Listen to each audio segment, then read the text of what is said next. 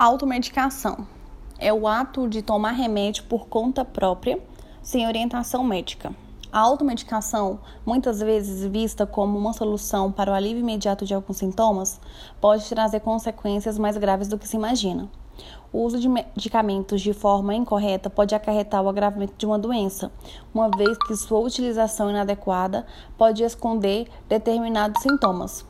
Se o remédio for antibiótico, a atenção deve ser sempre redobrada, pois o uso abusivo deste produto pode facilitar o aumento da resistência de microorganismos e o que compromete a eficácia dos tratamentos.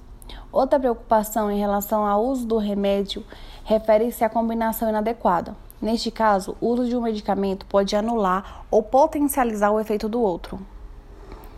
O uso de remédios de maneira incorreta ou irracional pode trazer ainda consequências como reações alérgicas, dependência e até a morte. Entre os riscos mais frequentes, pode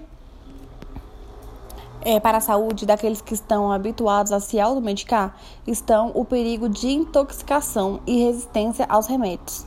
Todo medicamento possui riscos que são os efeitos colaterais.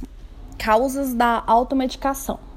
A variedade de produto fabricado pela indústria farmacêutica, a facilidade de comercialização de remédios e a própria cultura e comodidade assimilada pela sociedade que vê na farmácia um local onde se vende tudo, a grande variedade de informações médicas disponíveis, sobretudo em sites, blogs e redes sociais, também está entre os fatores que contribuem para a automedicação.